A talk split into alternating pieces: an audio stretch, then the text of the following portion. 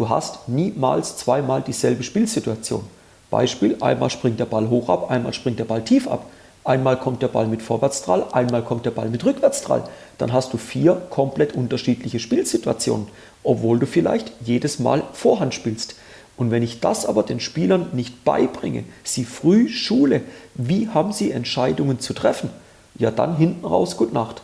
Und dann aber auch hinten raus Gut Nacht, weil es den Spielern irgendwann zu langweilig wird und weil sie denken, ja, der Timo, der diktiert das Training von oben nach unten einfach mal runter und hoffentlich ist die Zeit bald durch. Aber die Kernfrage, die sich jeder Trainer stellen muss, den Appell, den sich jeder Trainer gefallen lassen muss, ist, wie kannst du den Unterricht attraktiv gestalten? Wie kannst du die Spieler von A bis Z mit ins Boot reinnehmen?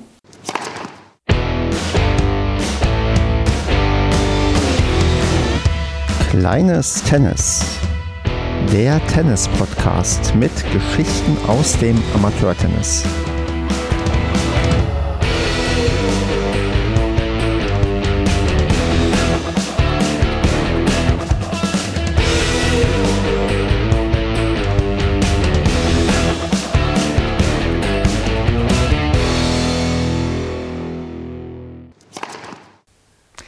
Kleines Tennis. Wir nehmen auf am 23.03.2022. Mein Name ist Stefan, das ist Ausgabe 6 in der dritten Staffel und mit mir dabei ist heute der Timo, den ich ganz herzlich begrüße.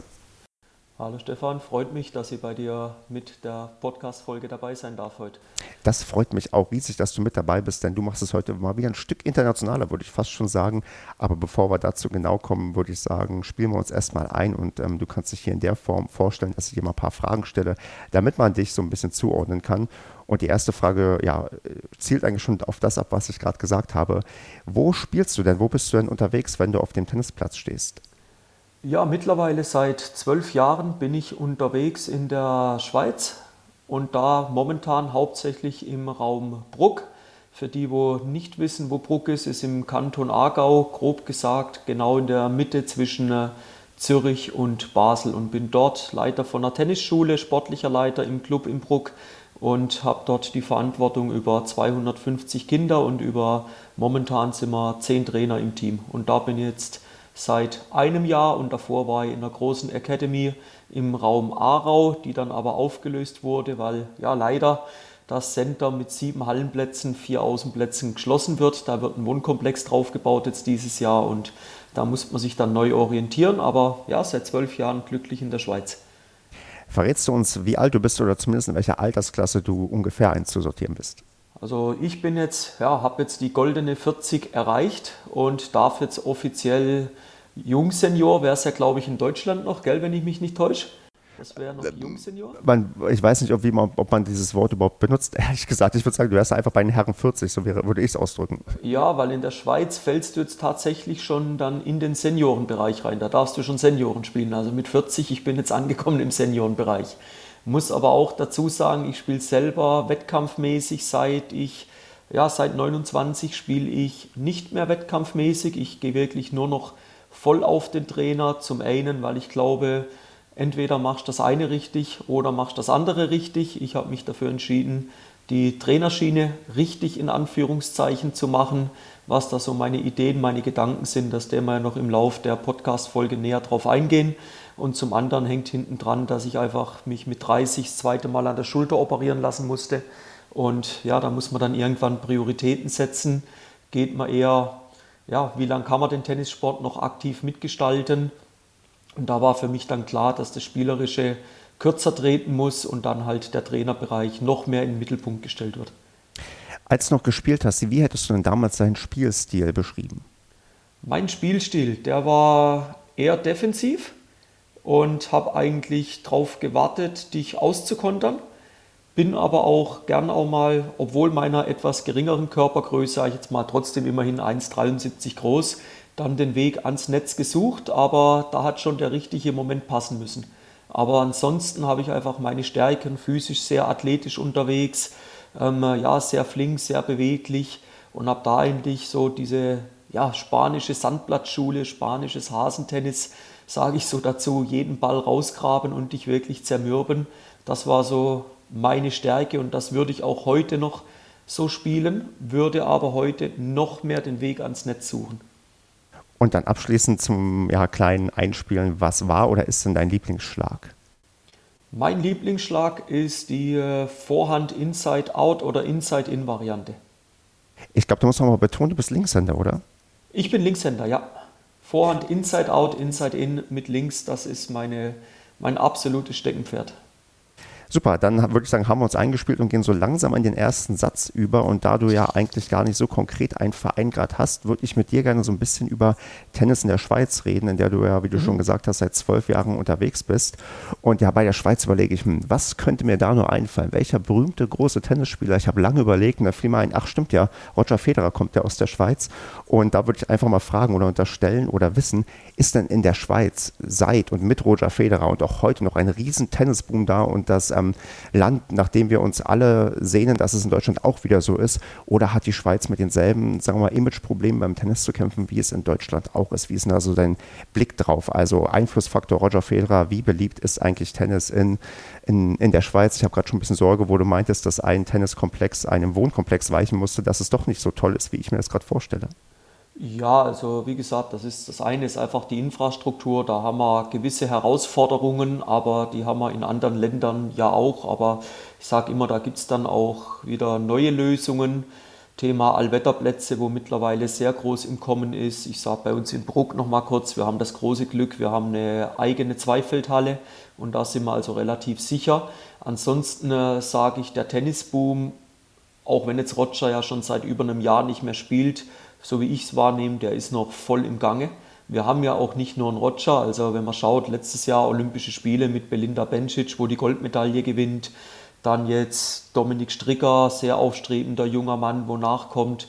Da haben wir einige, wo immer wieder für ordentlich Nachschub sorgen. Ich sage, wir haben in der Schweiz, aber das ist in anderen Ländern wieder genau dasselbe Problem, dieselbe Herausforderung. Thema Schule und Sport unter einen Hut zu bringen. Die Kinder meinen heute, sie müssen wie viele Sportarten auch immer miteinander kombinieren. Sie müssen noch zig Musikinstrumente spielen. Das ist natürlich schwierig.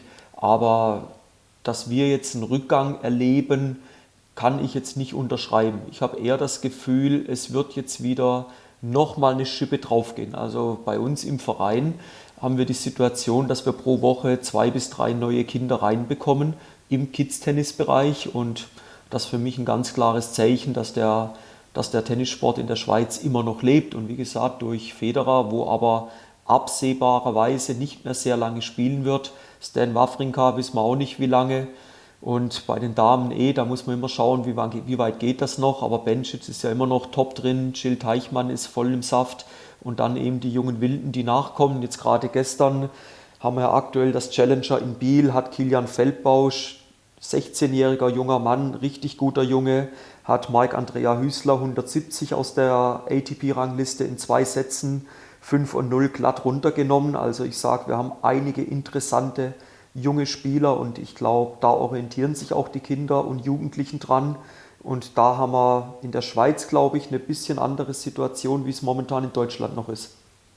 Was macht denn die Schweiz anders, gerade in Richtung professionelles Tennis, wenn du da Ansprechpartner oder nicht Ansprechpartner, aber wenn du da so ein bisschen auch vielleicht Einblicke hast oder äh, Sachen zu sagen kannst? Warum ist denn die Schweiz vielleicht auch für die ja dann doch, ich glaube, geringere Einwohnerzahl als in Deutschland ähm, doch ein Stückchen erfolgreicher und bringt mehr Spitzenleute irgendwie ganz nach oben? Gibt es da irgendwie eine Erklärung, die du spontan so liefern kannst? Ja, es kann natürlich, auf der einen Seite haben wir einen Vorteil, wir haben weniger Leute.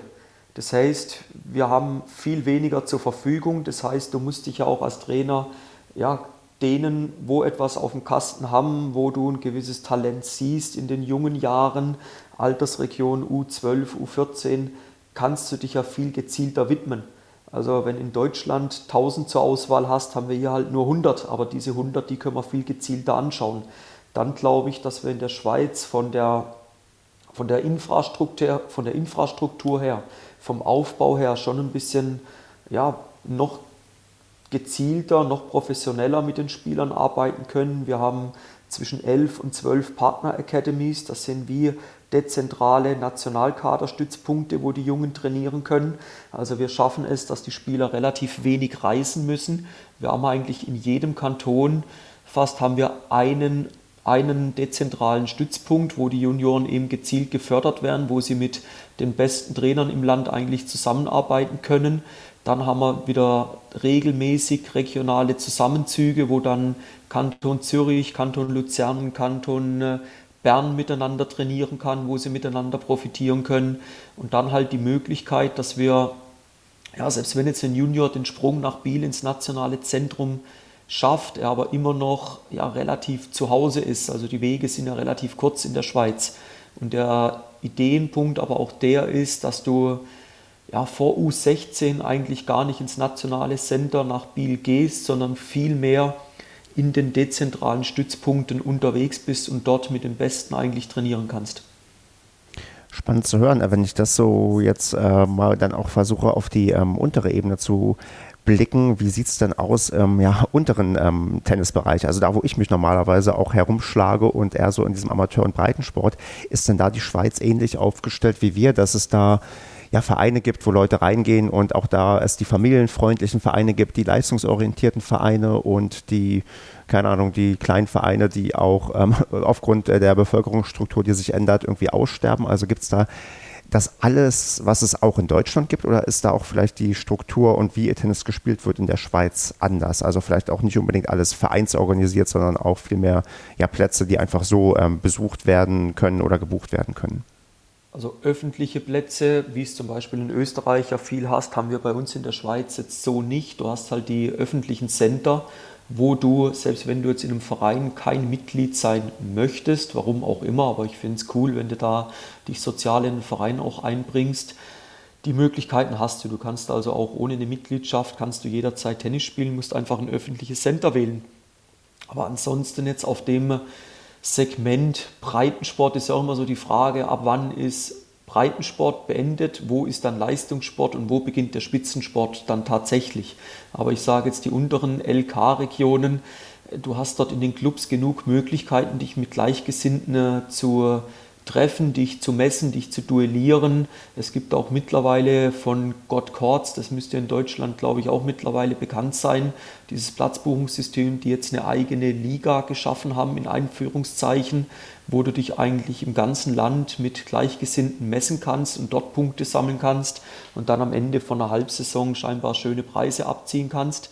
Aber ja, diese, diese Challenge, die haben wir schon auch, dass wir Vereine haben, wo etwas kleiner sind, häufig ländlicher angesiedelt sind, wo dann mit den äh, Mitgliederzahlen ein bisschen mehr zu kämpfen haben. Aber für mich ist das so ein bisschen, das ist für mich zu einfach, weil ob jetzt ein Verein mehr auf dem Land lebt oder nicht oder mehr im städtischen Bereich ist, man muss sich ja immer die Frage stellen, was, was will man anbieten als Verein? Und dann hast du doch genügend Möglichkeiten. Und wenn du dich, ich sage immer, als Verein sexy genug machst, dann hast du um Nachwuchs hast du keine Probleme, dann kriegst du immer genug Leute rein. Weil Tennis ist für mich immer noch ein Sport, wo in der Gesellschaft, glaube ich, einen relativ hohen Stellenwert hat, wo sehr viele spielen, wo auch mittlerweile das Image, das es früher hatte, ja, Tennis ist nur für Reiche, Tennis ist teuer, das haben wir, das haben wir bei uns gar nicht mehr. Also wir haben da alle Gesellschaftsschichten, wo da mittlerweile Tennis spielen und haben da auch entsprechende Möglichkeiten geschaffen. Klar gibt es Clubs in der Schweiz, zum Beispiel Grasshoppers Club Zürich oder Genève Oviv, wo einfach die größten Traditionsclubs sind, Lido Luzern, wo schon auch nochmal so von der Art ein anderer Wind weht, wo so das Image noch höher steht. Aber ob die glücklicher sind, wie jetzt so ja, ein Club in der Stadt, 50.000 Einwohner, wo einen geilen Job macht, also muss man sich schon fragen, Luzern, wo dann die dreifache Einwohnerzahl hat von Bruck als Beispiel, aber Bruck hat mehr Mitglieder im Verein, da muss man sich dann schon fragen, was macht dieser Club besser, wo lässt der andere Club federn? Und die Problematik ist häufig, du ruhst dich auf den Lorbeeren der Vergangenheit aus und ja, meinst du musst nichts mehr machen, aber die Zeit, die hat sich geändert. Die letzten zwei, drei Jahre waren da auch nochmal ein brutaler Beschleuniger, ohne jetzt da groß drauf einzugehen. Aber da hat sich enorm viel verändert und da haben Vereine enorm viele Möglichkeiten neu machen können, anstatt einfach die Türen schließen und sagen, ja, wir machen jetzt nichts, mal schauen, wann der Lockdown vorbei ist und dann könnt ihr wieder Tennis spielen. Und da gibt es Vereine, Personen in Vereinen, das ist dann speziell die Vorstandschaft und eben die Tennisschulen, wo es sagen, hey, wir wollen hier eine aktive Mitgliedschaft haben, wir wollen ein aktives Umfeld haben und wir haben die und die Maßnahmen. Und du hast die anderen Vereine, wo eine Vorstandschaft vielleicht auch komplett überaltert ist und wo sagt, ja, Tennis, das spielen wir halt, aber was dafür machen, nö, da machen wir nichts. Mhm.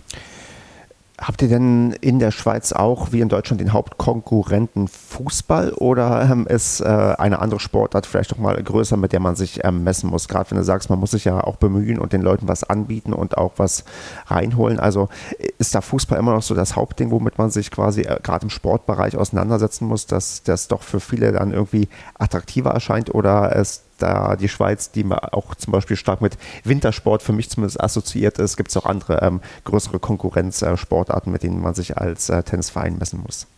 Also ich war ja auch lang in Deutschland als Trainer tätig und sage, dort habe ich die Konkurrenz des Fußballsports, speziell für Jungs natürlich auch, ähm, Mädels vielleicht eher Turnverein, habe ich die Konkurrenz größer empfunden. Hier empfinde ich sie als nicht ganz so groß. Hängt vielleicht auch damit zusammen, dass wir mittlerweile recht gute Möglichkeiten haben, Stichwort Heidelberger Ballschule, ähm, die Kinder sehr früh ans Tennis heranzuführen. Das hatten wir früher nicht. Das muss man vielleicht auch berücksichtigen. Wenn ich schaue, ich bin selber auch, komme auch aus dem Fußball und wenn ich mich versuche zurückerinnern, ich glaube mit vier oder spätestens mit fünf habe ich im Fußball im Bambini angefangen. Da hat es im Tennis das so in der Form, glaube ich, noch gar nicht gegeben. Und heute hast du da andere Möglichkeiten. Aber ich nehme hier eher eine breitere Stellung von Sportarten wahr, sei es Leichtathletik, wo viele aktiv drin sind bei uns. Dann ganz klar Skisport, auch viele drin sind. Dann äh, Turnen bei den Mädels, sehr groß drin. Dann aber auch, und es ist immer mehr am Kommen, sind diese Freestyle-Sportarten. Nennen wir es Mountainbiken, nennen wir es BMX, nennen wir es, ich habe da ein paar Jungs im Kids-Tennis, die gehen nach dem Training immer, gehen die auf den Pump-Track. Ich habe dann mal gefragt, was ist der Pump-Track?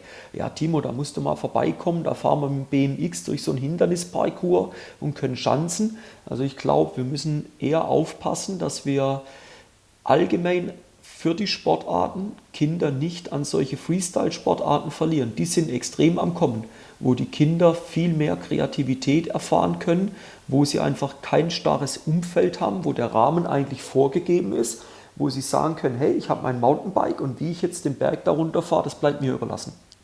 Und im Fußball, da heißt es, im Fußball heißt es aufwärmen, so, dann machen wir Passstaffetten, dann machen wir das, dann machen wir das. Das ist vielen Kindern heute, wir müssen berücksichtigen, die sind durch die Schule so durchgetaktet, und die wollen auch einfach mal, ja, Kind, Jugendlicher sein am Nachmittag, weißt du?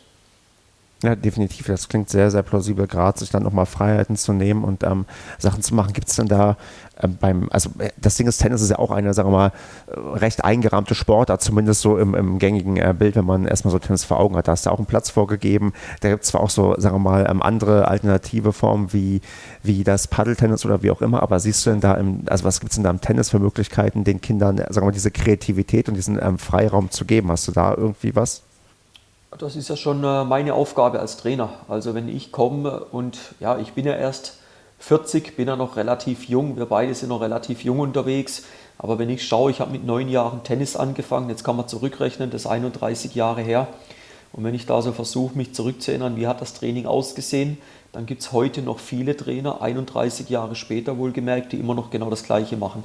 Das sieht so klassisch aus, ja, wir laufen uns zwei, drei Runden um den Platz ein, dann spielen wir uns vorne ein Spieler darf aber ja nicht irgendwelche Kreativität freien Lauf lassen. Er hat genau die Übungen zu machen, die vom Trainer vorkommen. Der Rahmen ist genau vorgegeben. Er kriegt ein paar technische Korrekturen. Das war es dann aber auch schon. Danach werden irgendwelche Spielübungen gemacht. Wenn du Glück hast, dann kriegst du noch immer irgendeine technische Übung rein.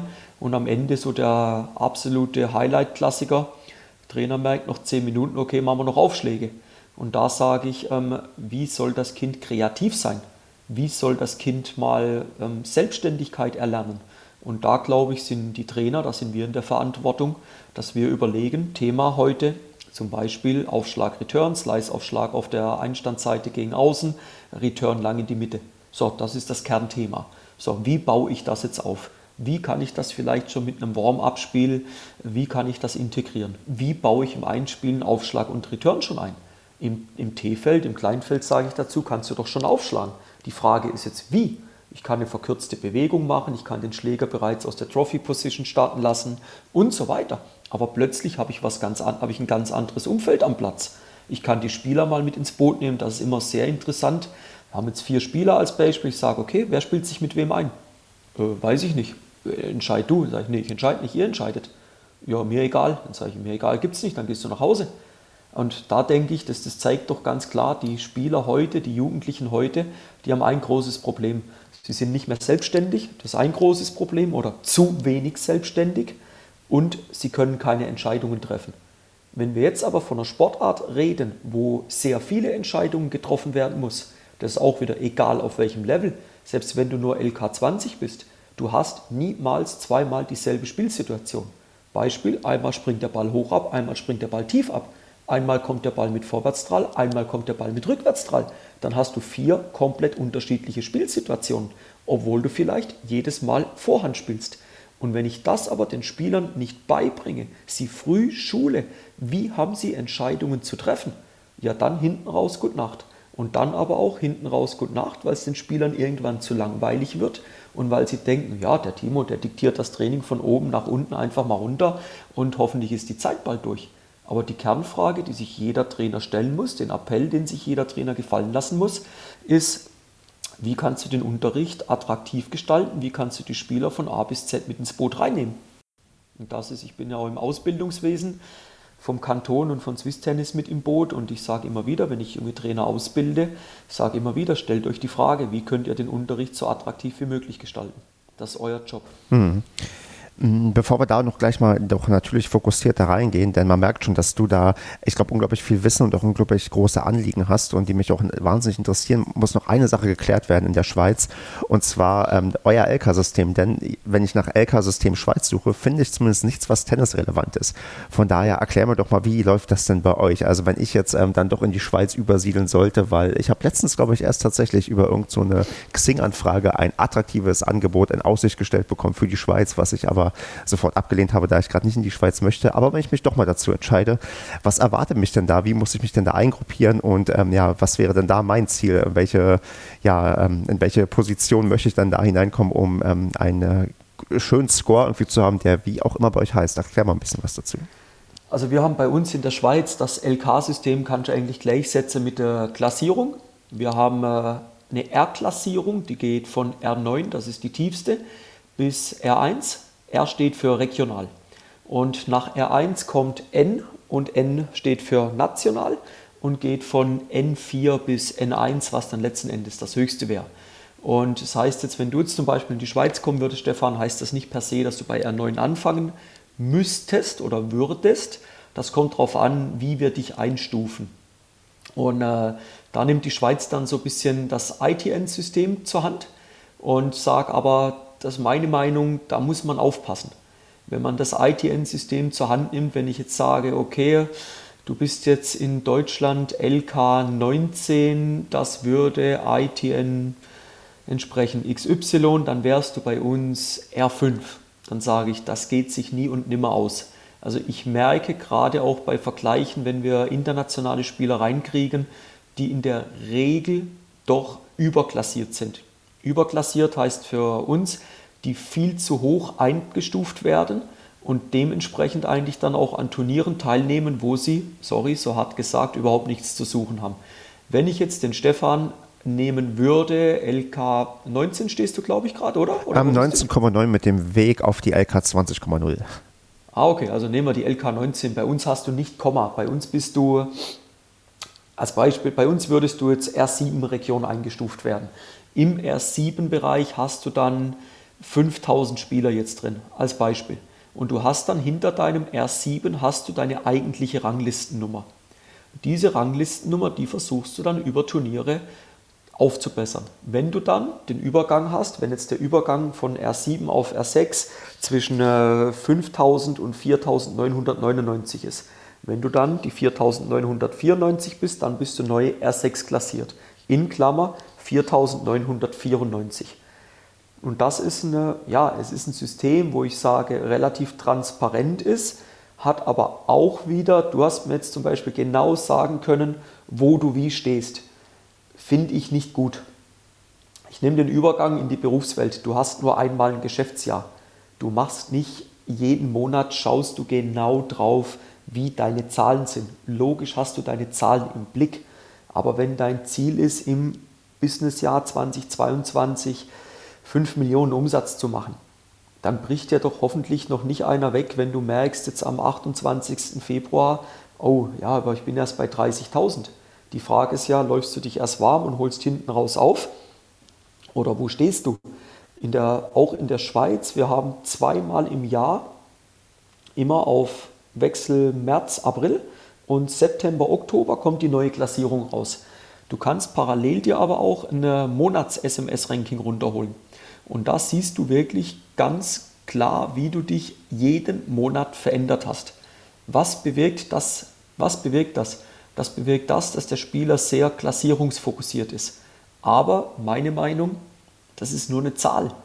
Und wenn du am Ende jetzt ganz hoch hinaus möchtest, oder Stefan entscheidet sich jetzt doch in die Schweiz zu kommen, also kann ich dir persönlich nur empfehlen, deinen Lebensstandort in die Schweiz zu verändern. Es hat sehr, sehr viele Vorteile hier bei uns in der Schweiz. Ähm, äh, du würdest jetzt nochmal bei R7 beginnen und sag, hey komm, dein Ziel muss sein, auf R4 zu kommen. Und dann spielst du in der Region, wo wir uns jetzt befinden, spielst du ein geiles Tennis.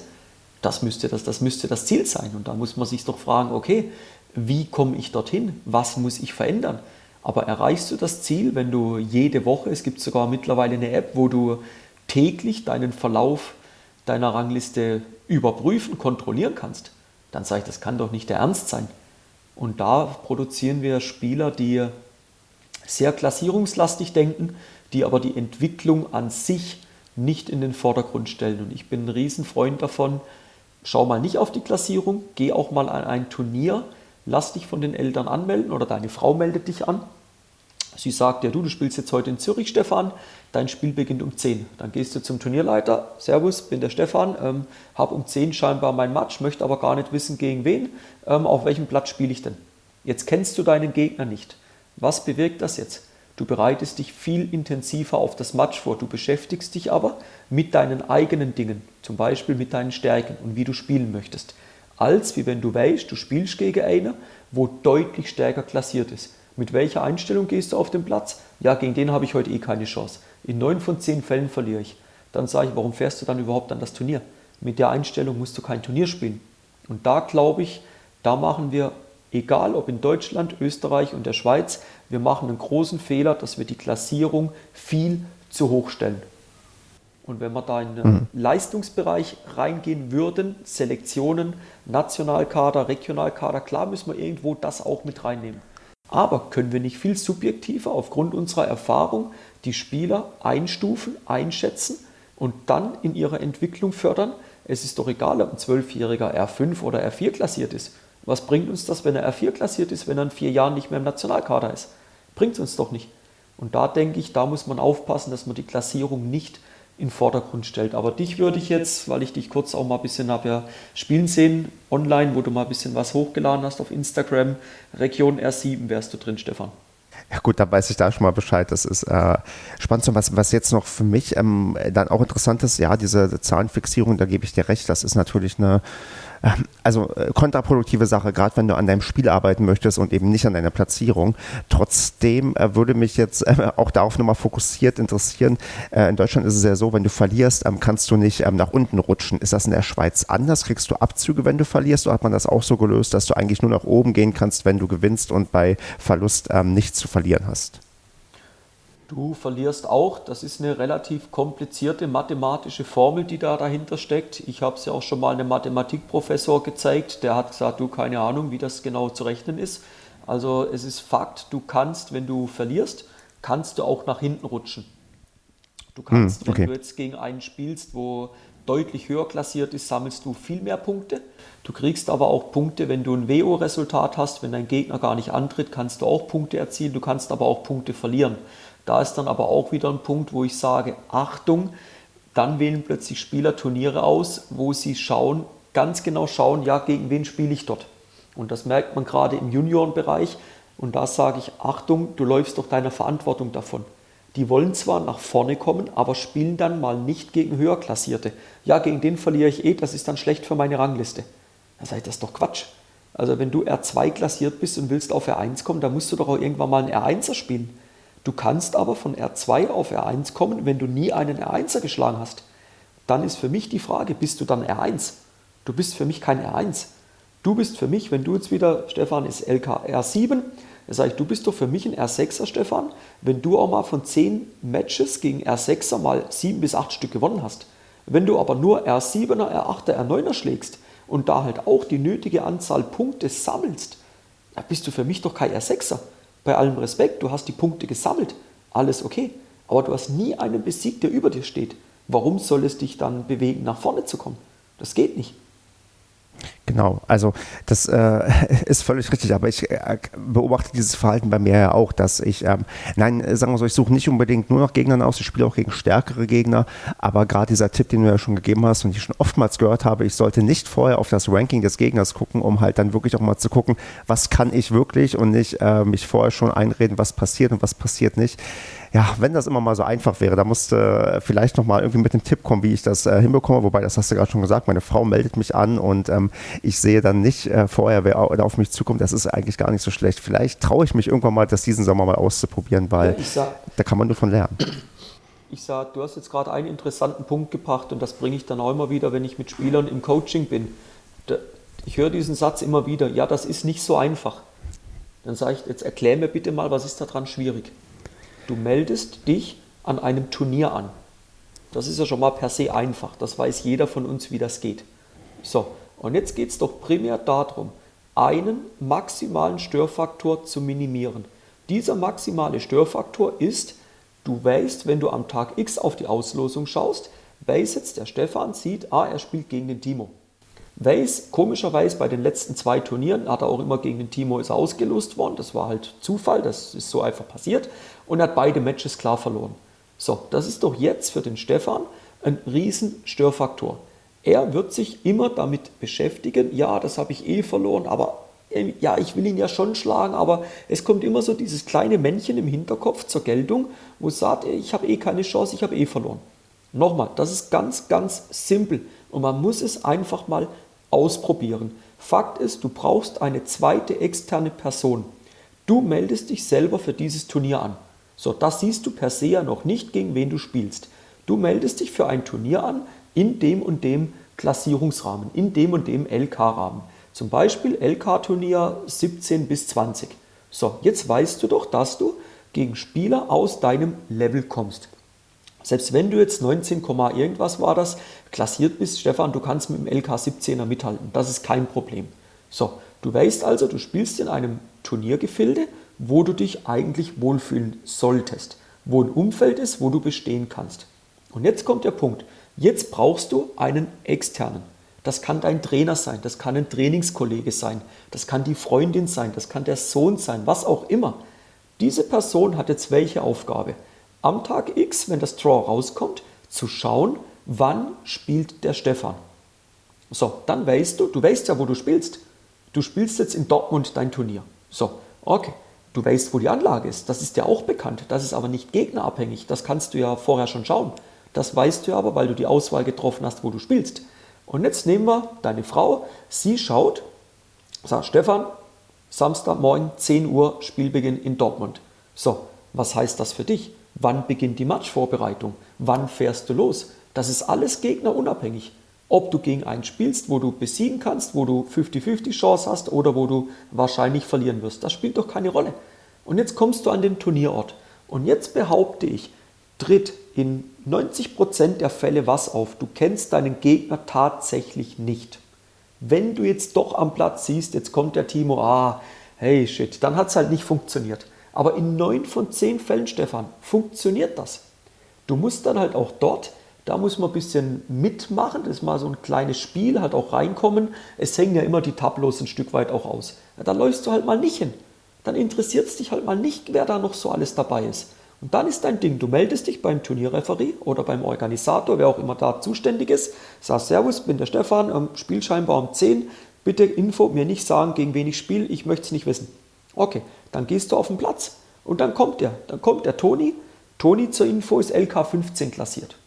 Ja? Okay, das weißt du nicht. Das weißt du erst im Nachgang. Und dann mach doch mal folgendes. Jetzt hast du dich im Vorfeld mit deinen Stärken beschäftigt. Du hast dir überlegt, wie du spielen möchtest. Und jetzt let's go. Jetzt untersuchst du deinen Gegner beim Einspielen und jetzt spielst du gegen den. Und nach dem Match, jetzt kommt die Auflösung.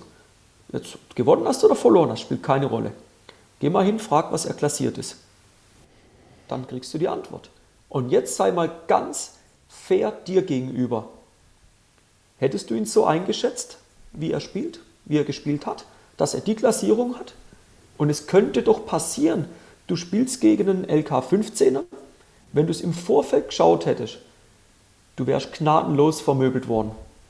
Ja? Du hast jetzt aber nicht geschaut, du hast ein richtig geiles Tennis gespielt und musst am Ende sagen, hey, wow, boah, ich habe verloren, aber dem habe ich alles abverlangt. Ich bin absolut im Reinen mit mir. Hm. Und das ist eigentlich, wenn du mir sagst, das ist nicht so einfach, dann sage ich, das ist ganz einfach. Das ist, das ist sogar, ähm, ich würde äh, für mich jetzt sogar mitnehmen, das ist in der Form sogar einfach. Ich habe ja jetzt ab äh, Mai auch wieder Medenspiele und bei Medenspielen, ähm, klar, du kannst dir vorher natürlich angucken, wer gemeldet ist und wer nicht, aber da sind ja auch manchmal Leute dabei, die einfach so drin stehen, um irgendwelche Positionen da runterzudrücken oder wie auch immer oder nur für ja. Notfälle.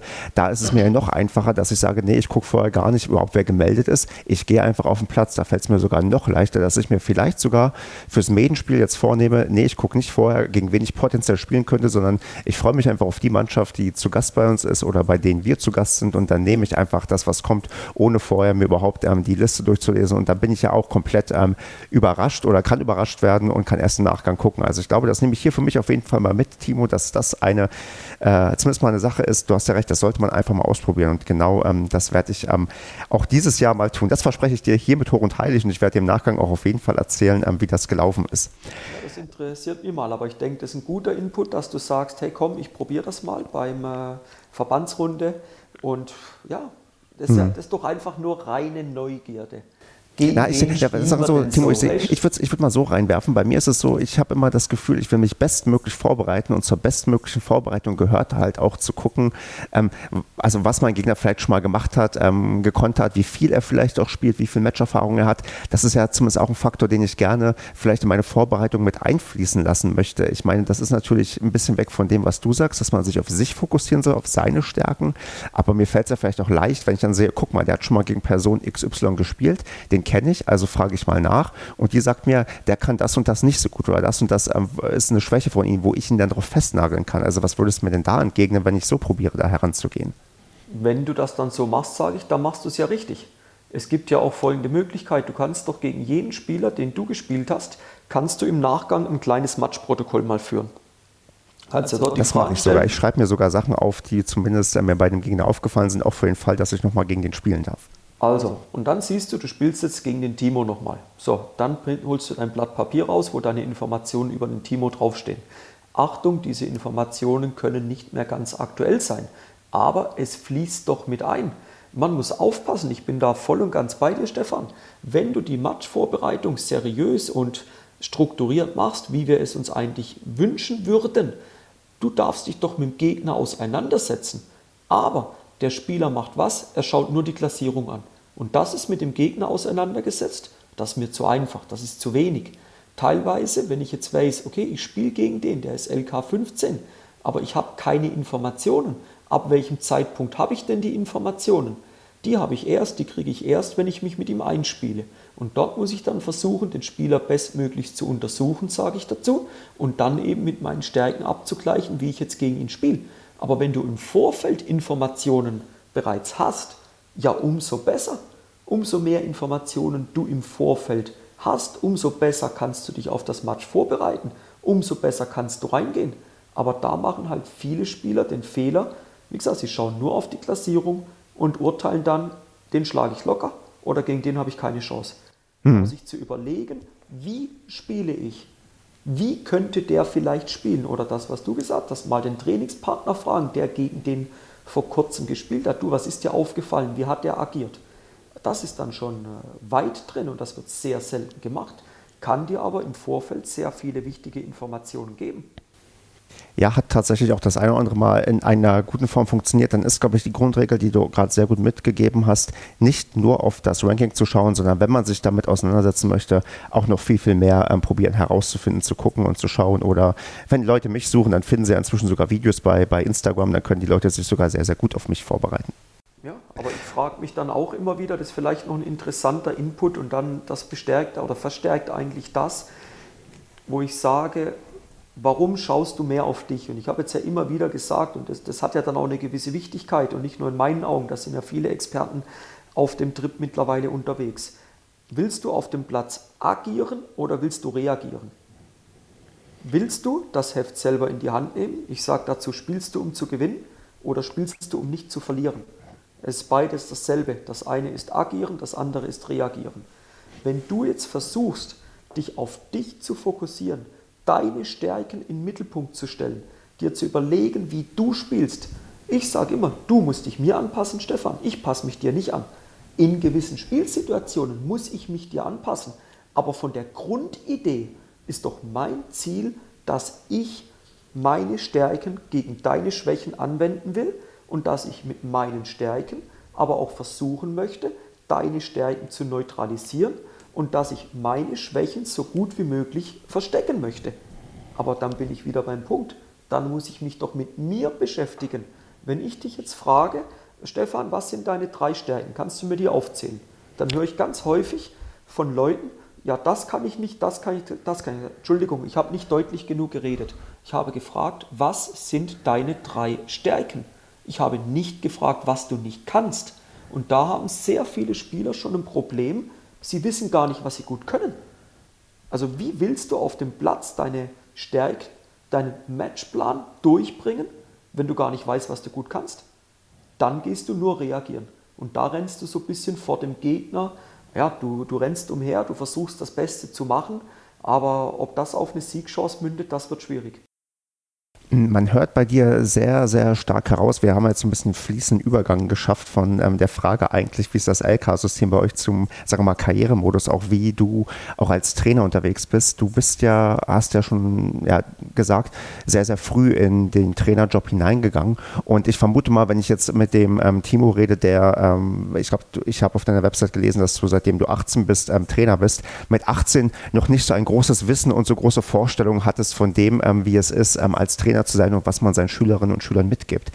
Wie hat sich das dann bei dir so entwickelt, dass du da auch, sagen wir mal, sehr analytisch und auch sehr, sagen wir auch wissbegierig vorangehst? Weil wir kennen das alle. Es gibt die Trainer, die, ja, hatten wir vorhin schon, die ihr Programm abspulen, was aber dann gefühlt schon seit 30 Jahren abspulen. Und die, die, sagen wir mal, sehr, sehr wissenshungrig sind. Also wie ähm, hat sich das denn bei dir so entwickelt? Also wenn du jetzt auch so blickst, äh, wie war denn der 18-jährige ähm, Timo als Trainer und wie, ähm, ja, wie kam es denn dazu, dass du heute so also ein breites Wissen dir aufgebaut hast, was du halt jetzt auch hast und auch an die Leute probierst zu bringen. Ja, du bist natürlich, wenn du zurückblickst, versuchst zurückzublicken mit 18, wie warst du da? Du warst natürlich extrem geprägt von den Trainern, von dem Trainer, den du in der Vergangenheit zusammengearbeitet hast, wo du selber ausgebildet worden bist, hast so ein bisschen versucht, die Philosophie, die Idee, wie er dich unterrichtet hat, eigentlich mitzunehmen. Ich glaube, du kannst mit 18, und das merke ich heute selber noch, wenn ich jetzt als erfahrener Trainer, Trainer ausbilde, die haben keine Philosophie, die haben keine Struktur, die brauchen extrem viel Anleitung. Und so war das bei mir damals eigentlich auch. Und ich hatte das große Glück, ähm, von einem Trainer profitieren zu dürfen, der sehr viel Wert auf das Spiel gelegt hat. Und selber aber auch, ich habe Tennis erst mit neun begonnen und habe aber mit vier oder fünf war das bereits Fußball gespielt, hatte immer einen extrem großen Spieltrieb, wenn ich mich da so zurückerinnere. Und das hat sich, glaube ich, dann auch so ein bisschen auf den Trainer Timo irgendwann ausgelebt. Und ich habe irgendwann für mich einfach gemerkt, dass ich hinter der Idee des in Anführungszeichen klassischen Tennistrainings, wo ja heute immer noch von vielen Trainern so praktiziert wird. Und ich habe da per se auch kein Problem damit. Ich finde es gut, wenn jeder Trainer eine eigene Philosophie hat, wenn jeder Trainer einen eigenen Weg hat. Man muss sich immer nur fragen, ist es zielführend und was will man, was will man damit erreichen? Aber ich habe relativ früh für mich einfach erkannt, dass das Tennis nicht nur Techniktraining ist. Es ist zu techniklastig und habe da für mich gemerkt, hey, es kommen ja eigentlich noch andere Faktoren in das Tennis mit rein. Sei es der mentale Aspekt, sei es der athletische Aspekt, sei es auch der soziale Aspekt, sei es der Aspekt im Ernährungsbereich, sei es der Aspekt im mentalen, im taktischen Bereich. Diese, diese gehören doch alle dazu. Und habe dann eigentlich durch die Ausbildungen, die du durchlaufen bist, durch die Zusammenarbeit mit Trainerkollegen, wo du auch mal hospitiert hast, wo du dich mal ausgetauscht hast, wo du mal Trainings miteinander gemacht hast, eigentlich gemerkt, dass das ein relativ zielführender Weg ist. Und dann habe ich irgendwann, das war gegen Ende 20, war das für mich erkannt, dass ich gesagt habe, Timo, du kannst doch gar nicht alles auf einmal abdecken. Kannst du schon, aber dann machst du es nicht richtig. Das war so mein Empfinden. Und habe dann für mich gesagt, hinter welchen Säulen nenne ich die, kannst du dich am besten identifizieren? Mit welchen Säulen kannst du dich am besten identifizieren? Und das ist dann für mich einfach die Säule Taktik und Mental gewesen. So auf der einen Seite, wie verhalte ich mich auf dem Platz, wie muss ich eine Pause gestalten und so weiter. Taktik, wie versuche ich das zu spielen. Hängt vielleicht wieder dann auch damit zusammen, geprägt aus der Kindheit, gespielt häufig im Mittelfeld. Ja, im Fußball, was ist der Mittelfeldbereich? Das ist der Strategiebereich. Da bist du zuständig, wo spielen wir den Ball nach außen, spielen wir direkt in den Sturm und so weiter. Und so warst du einfach durch, glaube ich, andere Sportarten auch als Trainer, warst du sehr früh geprägt von diesem Spielansatz. Und das ist das, wo ich heute sage, das ist ja seit mittlerweile jetzt über zehn Jahren ist das mein Steckenpferd.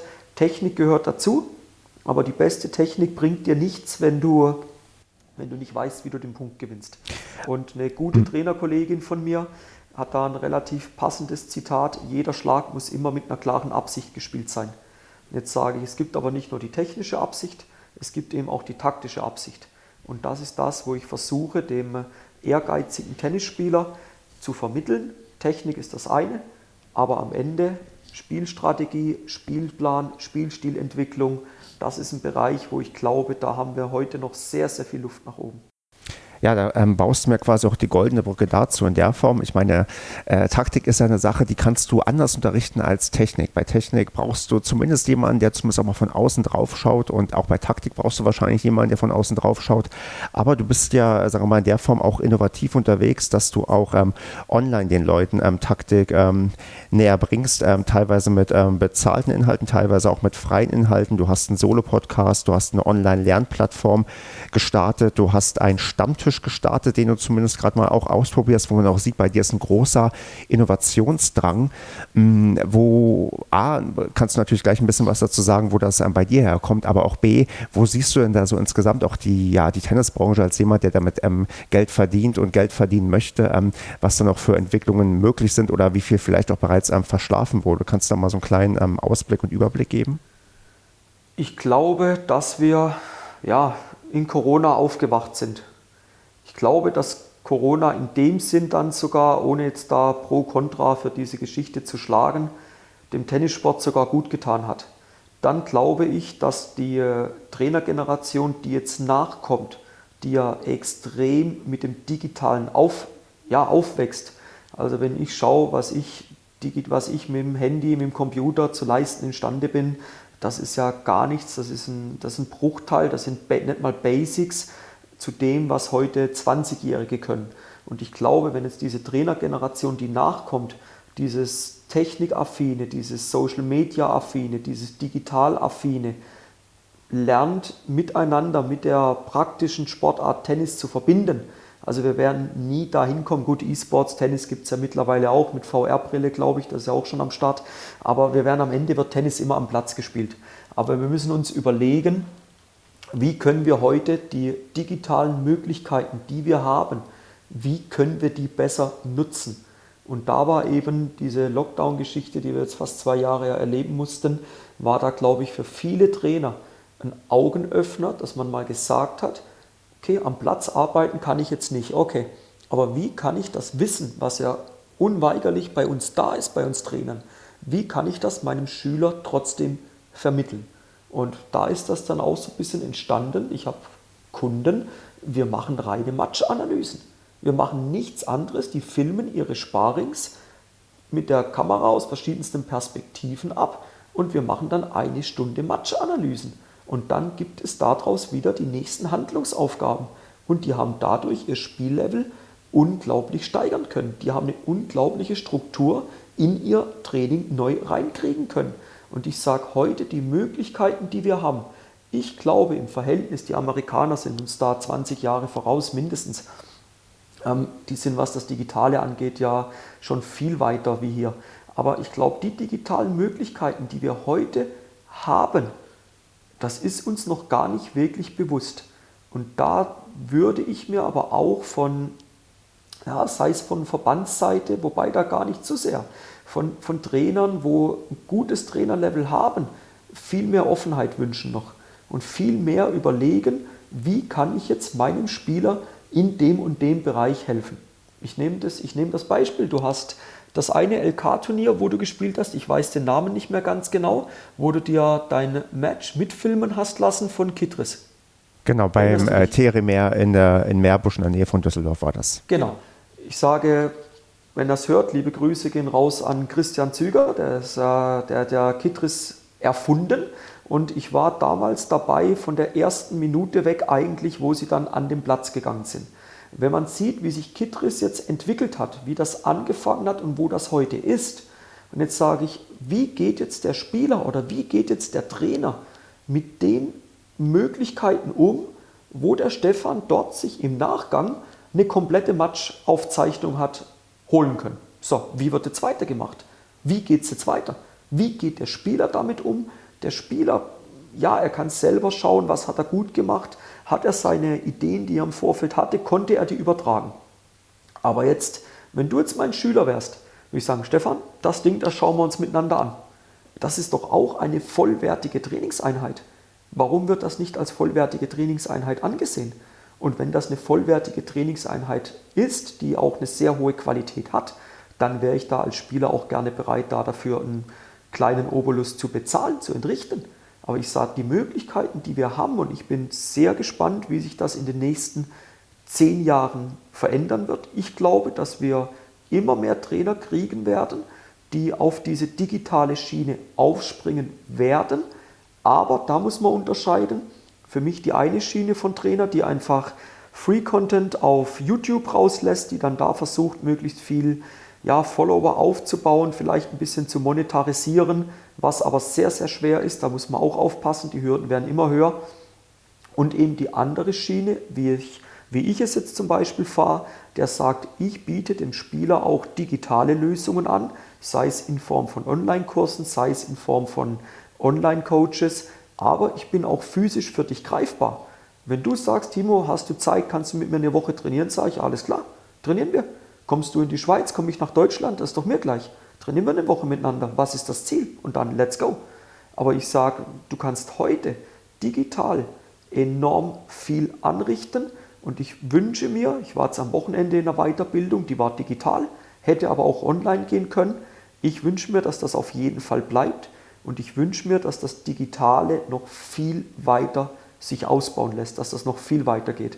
Und dann wird spannend zu sehen sein, wenn wir uns in zehn Jahren gerne nochmal über den Teil unterhalten. Dann glaube ich, dann lachen wir drüber, was wir vor zehn Jahren möglich machen konnten und wo wir jetzt stehen. Da bin ich gespannt, was da abgeht. Aber ich glaube, es geht sehr, sehr viel. Und ich merke es auch gerade nochmal im Zusammenhang mit Kitris. Wir stehen da in engem Kontakt, der Christian und ich. Und wir haben da auch eine Idee im Kopf, wie wir da miteinander in Zukunft was machen können. Und ja, da musst du auch als Trainer offen sein. Ich sehe das nicht als Konkurrent, ich sehe den Trainer nicht als Konkurrent. Da darf jeder machen, soll machen, was er will. Und ich gehe vielmehr dahin, dass wir voneinander profitieren müssen, dass wir voneinander lernen müssen, dass wir miteinander zusammenarbeiten müssen, wenn nötig. Und ich glaube immer, du kannst was von mir lernen, ich kann was von dir lernen. Am Ende steht wer im Zentrum, das ist der Spieler. Und wenn wir dem einen großen Mehrwert geben können, dann ist das das Ziel wo du gerade schon aber nochmal die Situation erwähnt hast, dass du deine, auch deine Trainer, die auch, ähm, die es sonst noch so gibt, eher so als miteinander siehst und dass man auch voneinander lernen kann. Wie blicken denn so die Trainer auf dich? Also gibt es auch welche, die sehr, sehr kritisch darauf gucken, auch auf das, was du anbietest und in welche Richtung auch quasi deine, deine Trainertätigkeit geht, dass die das als, ähm, also, also irgendwie da, ja, Ängste, Sorgen haben, die sie vielleicht gar nicht so ausdrücken, aber aus dem und dem Grund halt sagen, nee, das finden sie eigentlich nicht so toll, dass das alles digitaler wird, weil das denen auch vielleicht ähm, ähm, eine Konkurrenzsituation bringt, die die eigentlich gar nicht gebrauchen können, weil dadurch halt ähm, die ja, Konkurrenz etwas, sagen wir mal, auch größer wird, weil man nicht mehr unbedingt vom Ort abhängig ist oder kriegst du da ausschließlich nur Lob und ähm, Leute lassen sich inspirieren, probieren sich auch von dir was abzugucken oder mit dir im Austausch zu gehen. Wie ist denn da so ähm, deine Erfahrung, wenn du mir da Einblicke geben kannst? Weil ähm, ich weiß jetzt nicht, ob man, also man redet nicht schlecht über andere Trainer, das ist mir klar, aber vielleicht trotzdem mal so ein Stimmungsbild geben kannst, ob andere auch ähm, die dasselbe Potenzial sehen, was du auch siehst oder ob da vielleicht mehr mit Sorge gearbeitet wird oder mit, äh, ja, mit äh, Respekt davor, in welche Richtung das noch gehen könnte, weil man dann, keine Ahnung, alles plötzlich günstig ähm, outsourcen kann in Länder, wo da die Trainer noch weniger Geld verlangen. Ich denke, das ist so zweigeteilt, das ist 50-50. Du hast die eine Seite, wo wirklich sagt, hey cool, was du da machst, ähm, super Möglichkeiten, wo du jetzt den Spielern auch Zugriff drauf gibst. Und du hast aber auch ganz klar die Sorte Trainer, die äh, sagt, ja, du machst ja das kaputt und das kann ja eh nicht funktionieren, weil Tennis wird am Platz gespielt.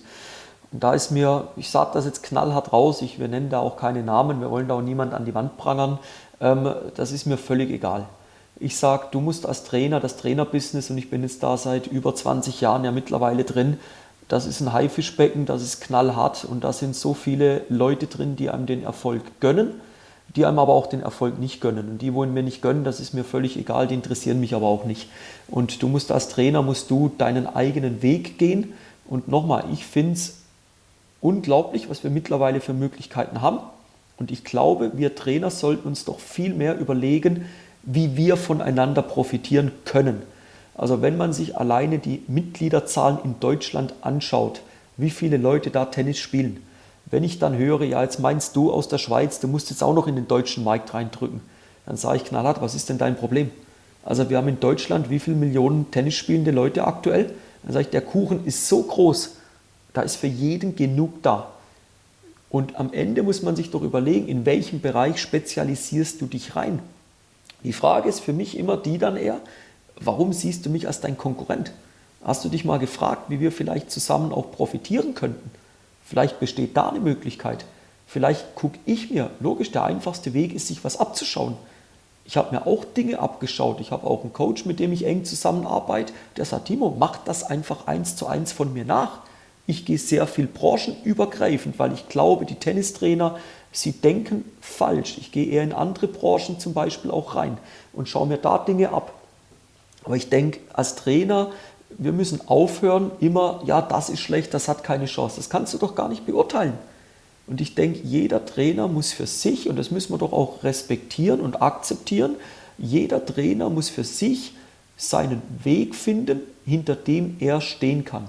Und nochmal, Tennis ist für mich nicht nur die Arbeit am Platz. Ich kann auch über digitale Medien offline heute mit dem Spieler arbeiten. Schon wenn ich das Handy nehme und dich beim Aufschlag filme, dann nutze ich doch diese Möglichkeit, wo ich dich ein Level weiterbringen kann. Wenn du als Trainer da dahinter keine, keinen Nutzen siehst, das ist doch dein Problem, aber das ist nicht mein Problem. Und ich habe mir über die letzten Jahre auch angeeignet, ich befasse mich da damit gar nicht. Wenn mich ein Trainer fragt, du Timo, wie machst du das, was hast du da für Erfahrungen, ich teile dir das, mach's doch nach, ist doch alles gut. Es hat so viele Spieler da, du nimmst mir doch keinen Kunden weg. Und da muss man dann sagen, ich will auch gar nicht, dass jemand zehn Jahre bei mir, bei mir arbeitet. Wenn der drei Jahre bei mir gearbeitet hat und zieht dann weiter, das ist für mich okay. Aber wenn der drei Jahre einen enormen Mehrwert gekriegt hat, muss man mal den Multiplikator mit anschauen, was der für mich Werbung gemacht hat. Da muss ich mir doch keine Sorgen machen, wenn jemand denkt, ja, das ist schlecht, was der macht. Aber ich denke, wir müssen viel mehr dahin kommen und das ist im Trainerwesen, ist einfach so diese Sorge von vielen Trainern, gerade auch im deutschen Raum merke ich das extrem, ähm, ja, der nimmt mir Kunden weg. Ja, dann überleg dir doch mal, warum ich dir den Kunden weggenommen habe. Es gibt für mich zwei, zwei Möglichkeiten. Ich werbe ihn aktiv bei dir ab, was ich nicht mache, noch nie gemacht habe, oder der Kunde kommt zu mir. Jetzt frag dich doch mal, warum kommt er zu mir? Was hast du denn nicht so gut gemacht? Was könntest du denn besser machen? Warum kommt er zu mir?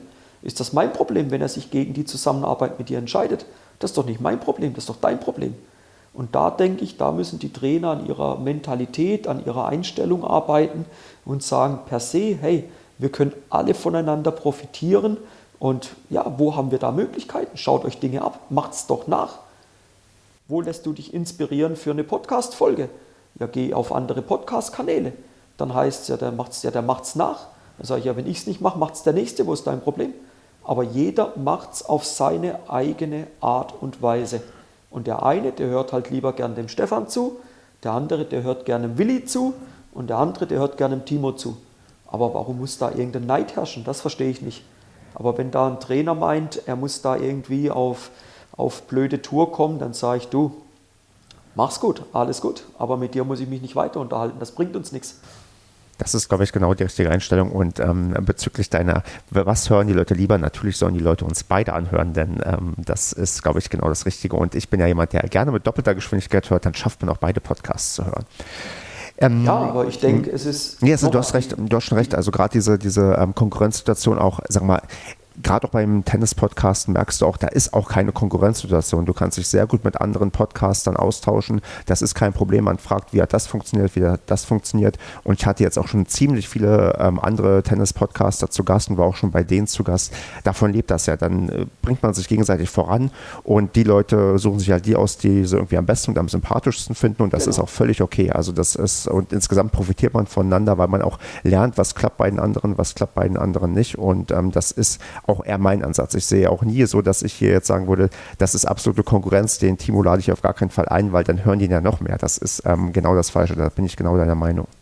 Ja, aber es ist doch auch enorm wichtig, wenn ich mich mal mit dir austausche, Trainer Stefan, und sage, du, wie hast du das erlebt? Ich habe das und das im Kopf und du sagst mir, ja, du, das hat bei mir gar nicht funktioniert oder vor den Hürden stand ich da. Mit den Informationen kann ich doch verdammt viel anfangen. Aber nochmal, wir haben in der, wenn wir jetzt eine Million Tennisspieler haben und wir haben wie viel Trainer auch immer. Ah, du musst dich doch sowas von bescheuert anstellen, dass du nicht ausgelastet bist. Und das als Konkurrent sehen, das ist mir, ja, das ist mir zu einfach. Aber der Tennistrainer muss man halt auch per se aufpassen. Es ist ein gefährlicher Beruf. Ein gefährlicher Beruf in dem Sinn, das sage ich jetzt knallhart, du kannst relativ einfach verblöden, ne? weil du halt wirklich sehr viel am Platz bist. Du spielst häufig, das, das Image wird einem ja nachgestellt, ja, du spielst ja nur Tennisbälle du machst ja sonst nichts. Dann sage ich, also so ein Quatsch, ich, das, das kann ich nicht hören. Also ich sage, wir bilden uns doch auch weiter, wir haben doch auch sehr viel Wissen, wir haben sehr gebildete Trainer. Und da sage ich, das Wissen, das können wir doch an die Spieler weitergeben.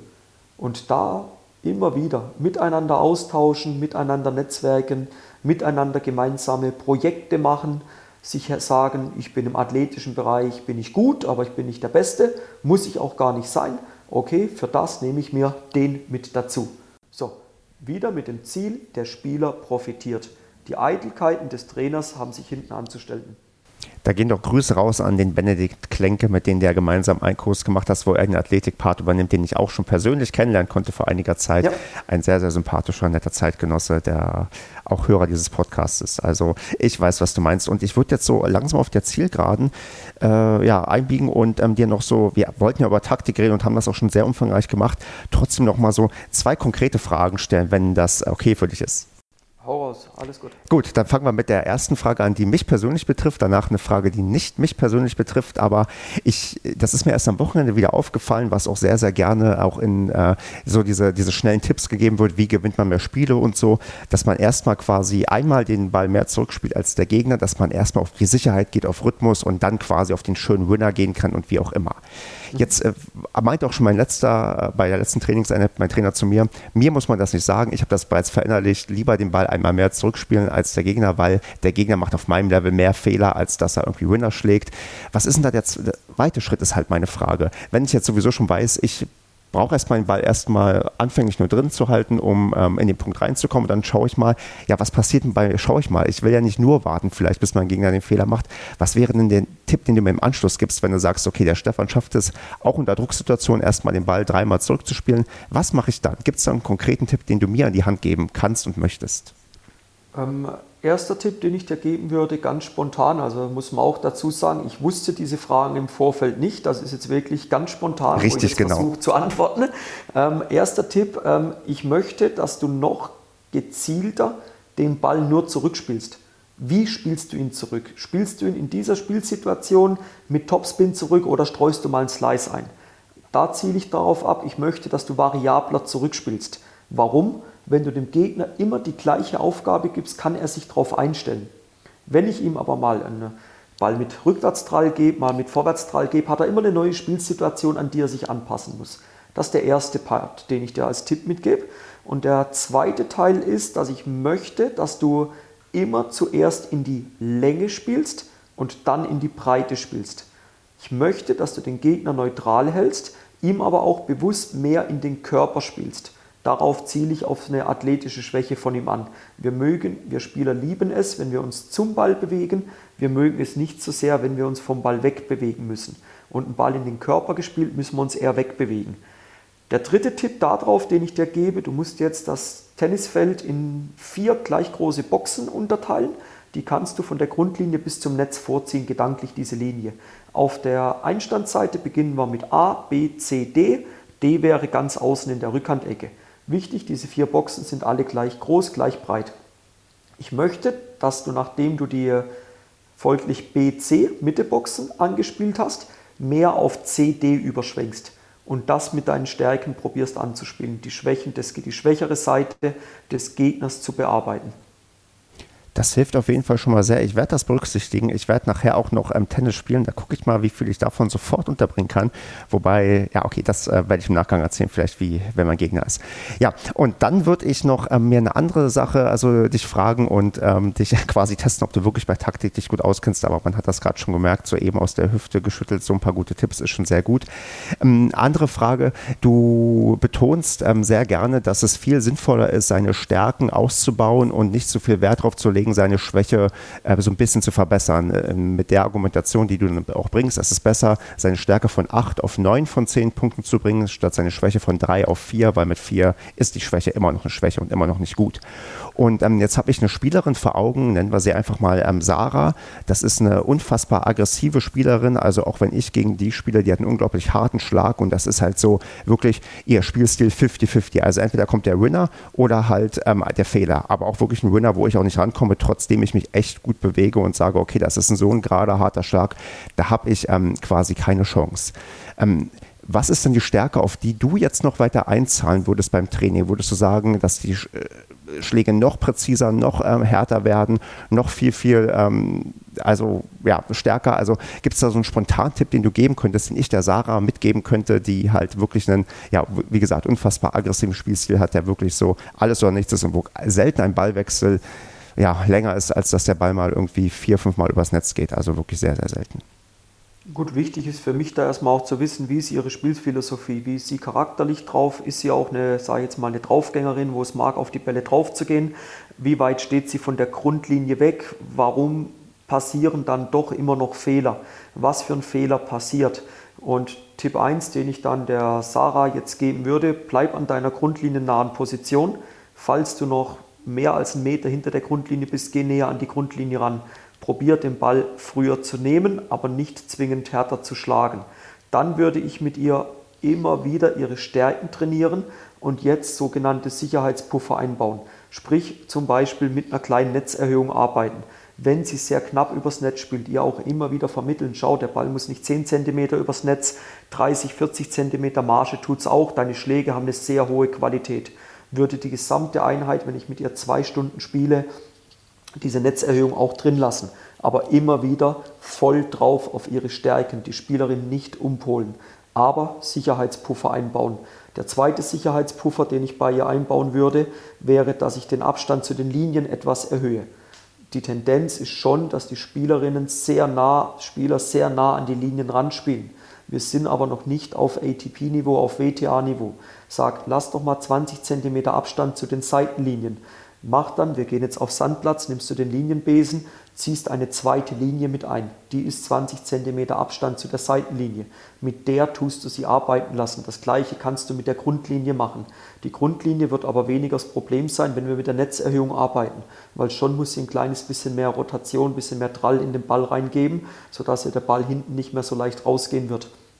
Aber prinzipiell dann eben zu sehen, man müsste das dann mal live oder auf einem Video sehen, was sind ihre Stärken, aber mit diesen zwei ähm, Puffern, sage ich mal, ihre Stärken voll weiter trainieren, draufgehen, ihr noch mehr Wiederholungszahlen in Spielsituationen geben. Also kein Kolon, kein, nicht Kolonnentraining, ähm, kein Balltraining, kein Korbtraining machen, jetzt haben wir es, kein Ballmaschinentraining oder was man dann sonst noch immer sieht, was da teilweise praktiziert wird. Wirklich diese Spielsituationen, wo sie ihre Stärken immer wieder einbringen kann, einbringen muss, mit diesen Puffern anwenden auch das äh, sehr, sehr wertvoller, sehr, sehr wertvolle Tipps, die werde ich der ähm, Sarah, die natürlich im echten Leben anders ähm, heißt, ähm, weitergeben und ich hoffe, darüber kann sie sich freuen. Und ja, ich würde sagen, äh, Timo, du hast hier doch ähm, einen sehr, sehr guten Überblick über Tennis und Taktik gegeben und ganz, ganz viel schon an Input gegeben und ich finde das auch mal sagenhaft, wenn ich in dein doch ähm, äh, ja, Solo-Podcast, der in der Regel recht kurzes reinhöre, was ich doch mal mitnehmen kann. Aber trotzdem musst du hier jetzt nochmal ähm, sagen, wo findet man dich, wo kann man mehr herausfinden, wo gibt es deine Angebote, die wie gesagt, teilweise kostenpflichtig sind, aber auch ähm, viel an freien Inhalten da sind. Wo findet man dich und wo sollte man dir folgen? Gut, wir haben momentan haben wir drei Kanäle, wo wir relativ aktiv sind. Einfacher Weg, wie man relativ viel über mich findet, ist, wenn du über www.tennistactics.ch gehst. Dort auch verlinkt der Online-Kurs Dein optimaler Matchtag, wo wir dir zeigen, wie dich mal optimal auf den Matchtag vorbereitest. Den kannst du auch dort bekommen, aber auch eben alle Informationen über mich, über Tennis Tactics, was ich anbiete, was ich mache. Dann über die Social Media Kanäle, momentan der aktivste noch Instagram und Facebook. Dort einfach mal Timo Schwarzmeier eingeben, dann wirst du mich direkt finden. Und dann eben der Podcast, wo ich bewusst aber auch darauf achte, dass die Folgen, wenn es keine Interviewfolgen sind, wo ich jetzt auch mehr machen möchte, ähm, nicht länger wie 15 Minuten gehen einfach meine Devise dort, du sollst zwischen Bahnstation A und Bahnstation B maximalen Mehrwert mitnehmen können. Ich finde es klasse, deine Podcastlänge, höre mir die auch immer wieder auf der Autofahrt an, aber ich, meine Devise geht dorthin, kurz und bündig und dort maximalen Content und dort eben auch auf Spotify mal Timo Schwarzmeier Tennis Podcast eingeben. Dann, findest damit, dann findet er mich und wird mich natürlich freuen, wenn er da in Zukunft auch die Folgen regelmäßig hört. Und ja, das sind so die drei Kanäle, wo momentan am meisten Aktivität meinerseits herrscht. Das wird auch in den Shownotes verlinkt werden, dass da auch hoffentlich viele Leute dann jetzt neugierig gemacht wurden. Und jetzt zum Abschluss, ähm, bevor ich jetzt auch nochmal auf jeden Fall Danke sage für deine Zeit, die du dir genommen hast, darfst du nochmal das sagen, was du schon immer mal in einem anderen Tennis-Podcast loswerden wolltest? Das ist auch wieder relativ spontan jetzt aus der Nase, aus dem Ärmel rausgeschüttelt. Ähm, äh, ja, ich würde sagen, ich möchte dir mit auf den Weg geben, dass der mit Spaß bei der Sache bist, dass du nicht zu so sehr das Ergebnis in den Vordergrund stellst, den Spaß in den Vordergrund stellst, dich als Spieler in den Vordergrund stellst, an deinen Stärken arbeitest und versuchst, das Tennisspiel noch mehr zu spielen. Da geht so der Appell raus, baut jede Übung so auf, dass ein maximaler Spielfaktor drin ist, wo matchgetreu ist, wo realitätsnah ist, wenn ich das teilweise bei Kollegen sehe, eine Vorhand-Cross-Rallye 30 Mal, das kommt in keinem Ballwechsel wirklich vor und das ist mir zu matchfremd. Und da der Appell an dich, matchnah, so nah wie möglich an der Realität dran. Das wäre das, wo ich dir spontan mitgeben würde jetzt. Super, Timo. Dann nochmal vielen, vielen Dank, dass du hier mit dabei warst. Das hat mir sehr, sehr viel Spaß gemacht. Ich wünsche dir eine gute Zeit, weiterhin viel Erfolg als Tennistrainer. Und wenn ich dann doch mal in der Schweiz bin, ich glaube, ich war in meinem Leben einmal bisher da, aber das ist schon oh, wahrscheinlich auch sogar über zehn Jahre her. Aber wenn es mich nochmal in die Schweiz verschlägt oder dann ist, glaube ich, gar nicht so weit entfernt von der Grenze, dann schaue ich mal vorbei und dann spielen wir mal miteinander eine Runde. Können wir gerne machen. Auch danke dir, Stefan, für die Einladung.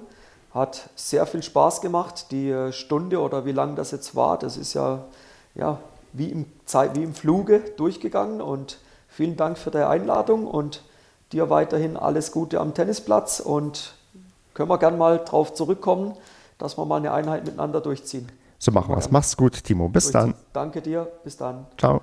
Ciao, ciao.